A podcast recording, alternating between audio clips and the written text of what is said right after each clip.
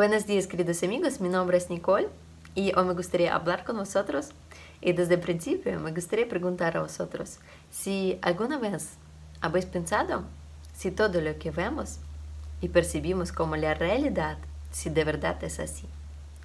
Porque después de todo, todo lo que vemos, confiamos en esto y pensamos que aceptamos que cosas son como son. Pero, por ejemplo, si miramos a este famoso experimento de la máscara hueca. Cuando la máscara se gira, la parte hueca de la máscara nos parezca a una cara que sobresale. Y esta ilusión de percepción proviene del hecho de que nuestro cerebro está acostumbrado de que en nuestra realidad en que vivimos, ¿sí? las caras normalmente son convexas. Entonces, a base de su experiencia, está cambiando a nosotros una imagen, lo que vemos, para que está más aceptable y más cómoda para nosotros. Entonces, después de ver este experimento, sí, podemos decir que también es un hecho innegable que a veces nuestra mente cambia realidad para nosotros. Y solo pequeña parte de las personas perciben la máscara tal como es y lo que significa esto podéis ver vosotros mismos en internet porque no puedo decir que estoy segura de lo que están diciendo, que es así o no. Por eso podéis tomar vuestras mismas conclusiones.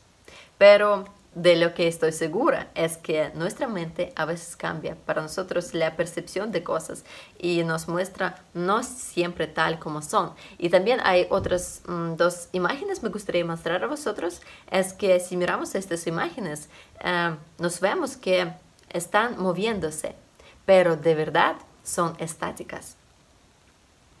Y esto es simplemente dos experimentos que nos muestran que nuestra mente cambia nuestra percepción y los vemos cosas no tal como son de verdad. Pero algunos de vosotros habéis pensado alguna vez cuántas más cosas durante el día no vemos así que nuestra mente cambia por nosotros, porque esto es simplemente dos experimentos, pero puede ser durante el día pasa un montón de cosas que ni notamos que pasan en nuestra vida. Porque después de todo, lo que percibimos como la realidad es un espectro muy limitado.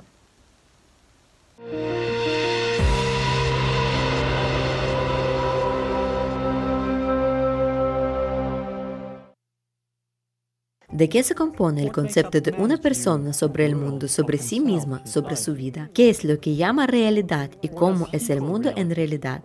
Si consideramos estos temas desde el punto de vista de la física, entonces una persona está extremadamente limitada en su percepción del mundo circundante. En la percepción del océano más amplio de campos físicos, el espectro de ondas electromagnéticas de diferentes frecuencias, toda la variedad y multivariabilidad de formas de la vida y fenómenos naturales que existen en el mundo material. Como observador está encerrado en el sistema de tercera dimensión y tiene la capacidad de conocer una parte muy pequeña de esta con la ayuda de su cuerpo o más bien sus sentidos.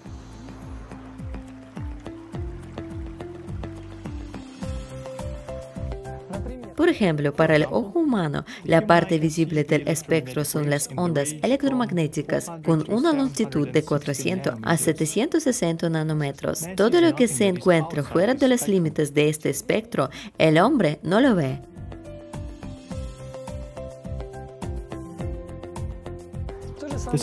Lo mismo se aplica al sonido. Los órganos sensoriales proporcionan información muy escasa sobre el mundo externo debido a que una persona tiene una idea errónea no solo de la orientación espacial de la realidad externa, sino también de la naturaleza estática de muchos objetos visibles. Es decir, en una persona surge una ilusión peculiar de percepción. Sin embargo, en realidad no existe un solo objeto material que estaría en reposo absoluto, ya que todo está en movimiento tanto en el microcosmos como en el macrocosmos.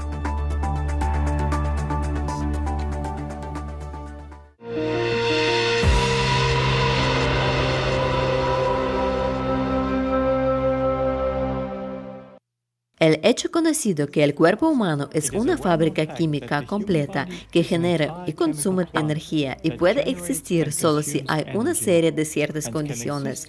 Por ejemplo, si hay un campo gravitacional adecuado, atmósfera, agua, nutrientes necesarios, etc.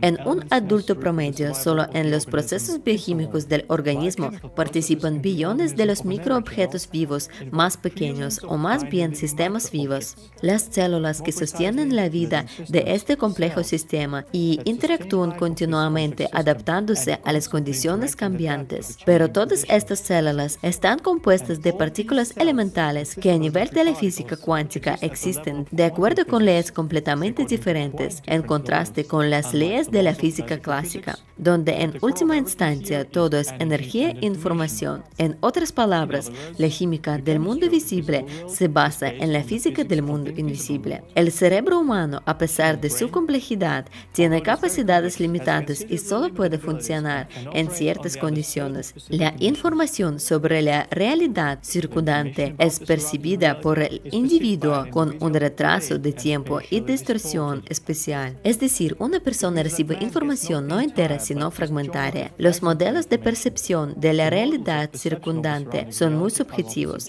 El hombre conoce la realidad circundante con la ayuda de la conciencia a través de las asociaciones adquiridas. En otras palabras, él mide todos los procesos y fenómenos por la tridimensionalidad y busca algo similar. Por lo tanto, la conciencia sintonizada en la vida cotidiana con la percepción estereotipada del mundo pasa por alto mucho debido a la falta de comprensión de los procesos y fenómenos desconocidos para ella. Por eso la persona percibe mucho como Tomás el incrédulo, si no lo veo, no lo creeré, pero también es conocida la expresión de Jesús, bienaventurados los que no vieron y creyeron.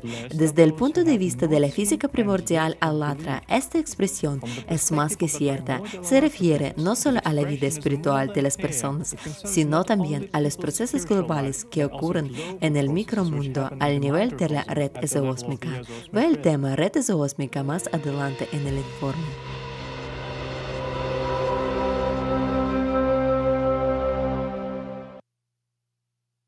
Si consideramos el tema desde la perspectiva de la física cuántica, una persona viva en un sistema de ilusiones y lo que impide a una persona entender y darse cuenta del hecho de la ilusoriedad del mundo es solo tal negativa cualidad de la conciencia como el orgullo, la zanahoria y el palo del sistema inteligente material que convierte a una persona no solo en un esclavo de sus deseos, sino que la convierte en una vaca que se ordena para su sistema, que es un muerto viviente. No es casualidad que los sabios antiguos acentuaban la atención en el hecho de que todo lo que una persona percibe en el mundo visible, de hecho, no es una realidad, y que lo más importante tiene la oportunidad de desarrollar otra percepción que abre puertas a la realidad verdadera.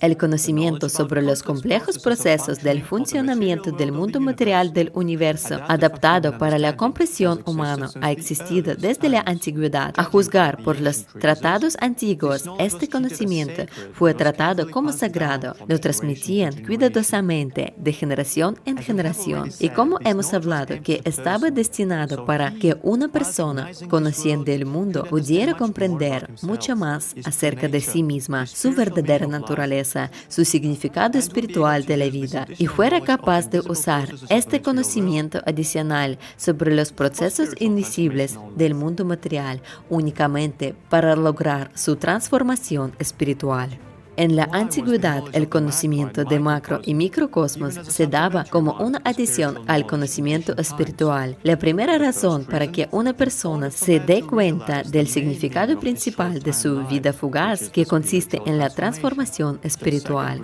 La segunda razón es para que una persona haga su elección consciente y madura entre el predominio en su vida de valores materiales o valores espirituales. Y para que una persona pueda elegir completamente completamente, debe conocer los peligros, las características, las acciones estereotipadas del mundo invisible del sistema inteligente material en el que ella como personalidad y su cuerpo existen temporalmente. Ver detalles en el libro Alatra.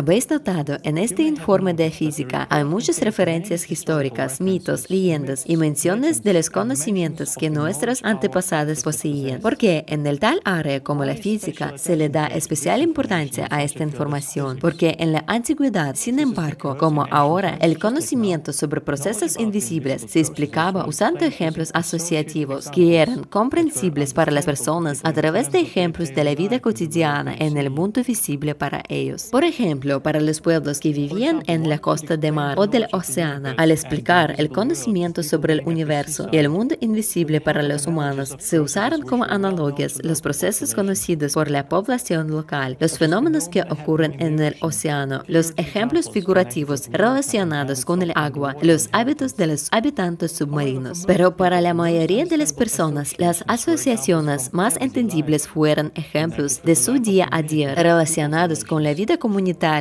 las relaciones humanas. Al poseer los conceptos básicos del conocimiento primordial, todos estos paralelos son fáciles de rastrear explorando las culturas de diferentes pueblos.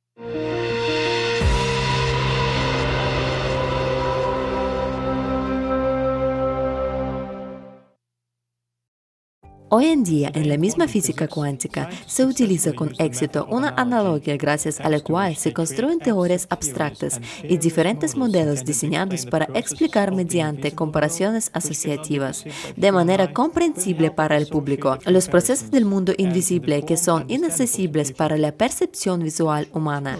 Además, cuanto más amplio conjunto de asociaciones que disponen los científicos, más comprensibles son las teorías que presentan para las personas la civilización moderna. Hoy, gracias a los científicos modernos que estudian imparcialmente este tema, se ha recopiado un rico material cultural en todo el mundo. Muestra que el mismo conocimiento sagrado era inherentemente conocido por los pueblos de diferentes continentes en diferentes tiempos, por lo tanto, hoy, teniendo en cuenta la rica gerencia cultural y espiritual de la civilización humana y conociendo sus claves, los cimientos de la física primordial alatra, la humanidad tiene la oportunidad no solo de comprender su pasado original, sino también de cambiar su futuro. Como se dice, todo lo nuevo es lo viejo bien olvidado. Primordial Alatra Physics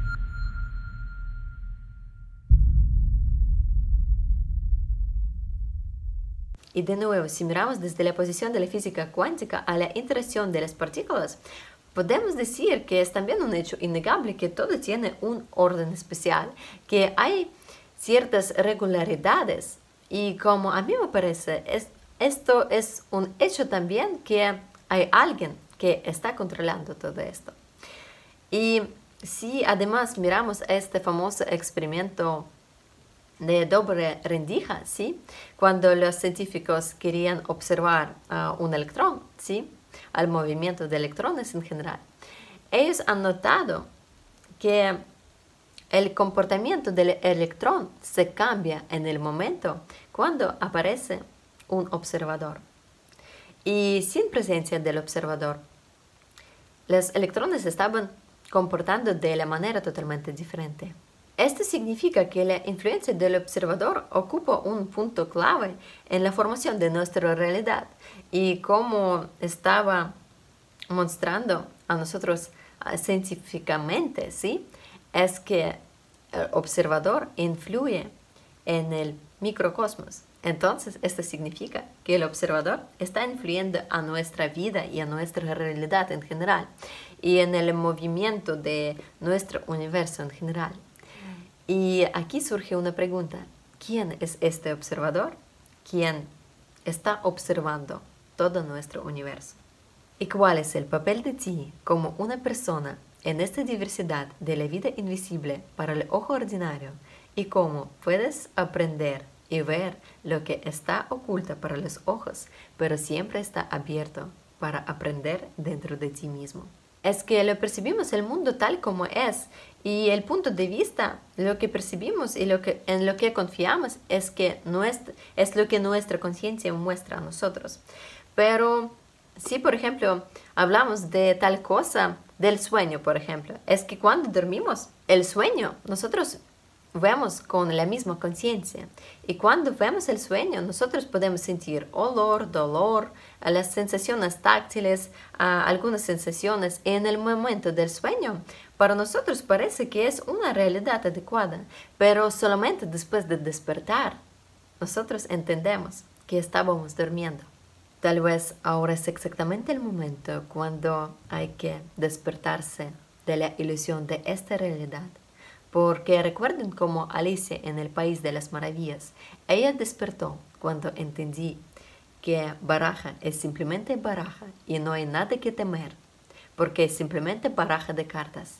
Es decir, ella ha entendido que es simplemente una ilusión y no lleva ningún peligro y no puede hacer ningún daño para ella. Es decir, cuando entiendes que estás dentro de un juego, sales de él. Se puede hablar muchísimo sobre el tema que el mundo no es tal como lo percibimos, que lo que percibimos mm, como nuestra realidad es un espectro muy limitado de lo que vemos y lo que oímos. Ahora, en esta ocasión hay muchas discusiones, hay muchas fantasías. A la gente le gusta hablar muchísimo sobre esto, lo que nuestra realidad es un juego del ordenador o es una simulación. Todo es muy interesante, pero aún más interesante es desarrollar completamente diferente percepción. Percepción a través de los sentimientos interiores profundos. Y es tu propia oportunidad a, en su propia práctica y experiencia, aprender que inexistente existe y que dentro de ti hay un mundo maravilloso y puedes aprenderlo. Del libro a otra. Después de todo, el mundo real y no aquel espectro estrecho que podemos ver con la vista es tan polifacético y diverso que es irracional estudiarlo solo desde la posición del espacio tridimensional. La estructura multidimensional de una persona da la posibilidad al observador de parte del principio espiritual a trabajar en diferentes estados alterados de la conciencia, permanecer a la vez en diferentes lugares.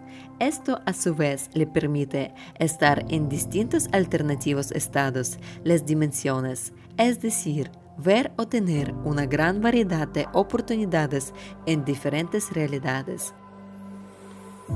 Para una persona, esta diversidad de irrealidades potenciales se manifiesta hasta que tome una decisión concreta este último revela una de las muchas realidades interrelacionadas con la que persona que medita entra en resonancia. En otras palabras, estando en la meditación, una persona con su elección ya está haciendo cambios en esta realidad. La meditación es como la vida misma, en la que la elección personal está formando uno o otro futuro.